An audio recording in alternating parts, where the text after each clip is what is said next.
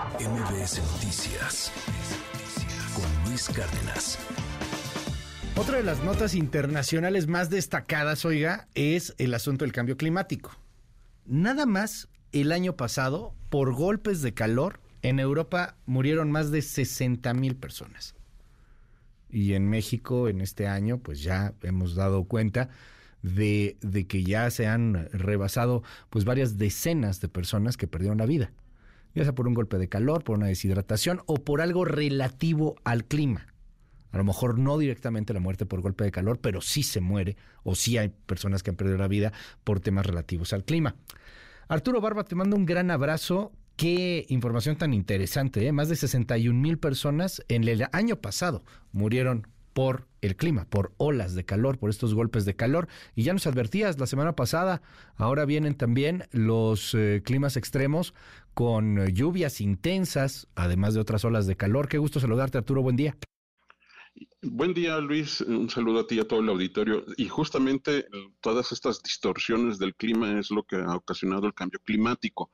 Eh, el, problema de los golpes de calor, Luis, aquí en México y en el mundo, incluso incluido Europa, es que no se está haciendo un registro adecuado eh, de las muertes por estas causas. En México, por supuesto, no existen y se soslaya el problema. Nuestros políticos y los tomadores de decisiones soslayan el problema del cambio climático y de las olas de calor que van a ser cada vez más intensas. Y este análisis publicado en la revista Nature Medicine justamente lo que demuestra es que en los países europeos aún allá tienen problemas para registrar las muertes por estas olas de calor.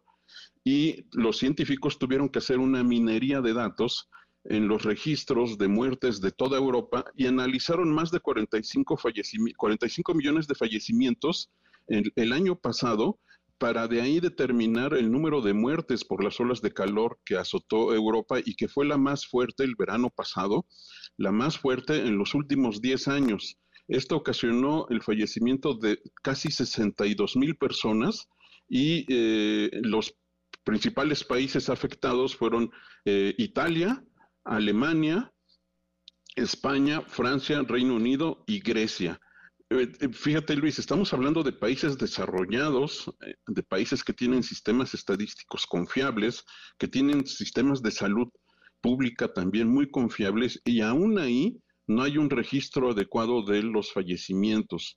y esto debe cobrar mayor importancia porque se supone que estos países ya estaban preparados para enfrentar las olas de calor.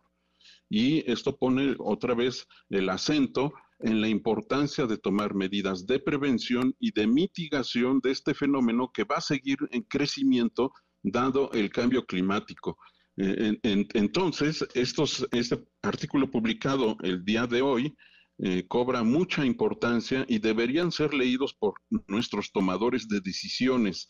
Uno de los aspectos interesantes, además de estas estadísticas, Luis, es que las mujeres son eh, quienes más sufren los golpes de calor el 63% de estos fallecimientos fueron de mujeres y el grupo de edad más afectado fue el de mayores de 65 años. Así es que eh, deben de tomarse medidas preventivas orientadas justamente a estos grupos poblacionales. Esto es lo que van a hacer los europeos a partir de estos, ah, de estos trabajos, de este estudio, porque ahí sí se están tomando en serio este problema. La sociedad está más consciente, hay más conciencia de la importancia de llevar a cabo medidas de salud pública que permitan mitigar un poco el efecto de estos golpes de calor, porque pareciera, como bien lo decías Luis, que esto no tiene que ver con los con algunos eh, efectos en la salud de las personas, pero sí justamente la deshidratación y los adultos mayores que son más vulnerables a los golpes de calor por el tipo el tipo de medicamentos que, que consumen por eh, comorbilidades previas son más susceptibles a, las, a, los cambios de temperatura. Y más si en Europa, por ejemplo, hubo un incremento de hasta 4 grados en promedio cada día en todo el verano. Y, de ahí los efectos catastróficos el año pasado y se van a repetir en los siguientes años, Luis. De hecho, hablábamos la semana pasada de que habíamos roto el récord del día más caluroso de la historia, ¿no? De la historia registrada, desde que se registran eh, las temperaturas. Eh, tengo entendido que la primera semana de julio, si no me equivoco, 3 o 4 de julio, una cosa por el estilo, fue el día más caluroso. Sí, eh, y, y, que puede romperse en estos, en estos próximos días. Y, es el promedio mundial, Luis. En el mundo, exacto. estamos hablando de, todo el mundo, pero en las regiones hay regiones más afectadas y una de las regiones más afectadas es justamente América Central, entre, incluido México, y Europa. En, en, todo el planeta son las regiones más afectadas por el cambio climático. Bueno, pues ahí está la información y con más detalles en tus redes sociales, querido Arturo. Claro que sí, Luis, en arroba Abanab, en Twitter, en hoy en su tinta en MBC Noticias y también en sapiensideas.com.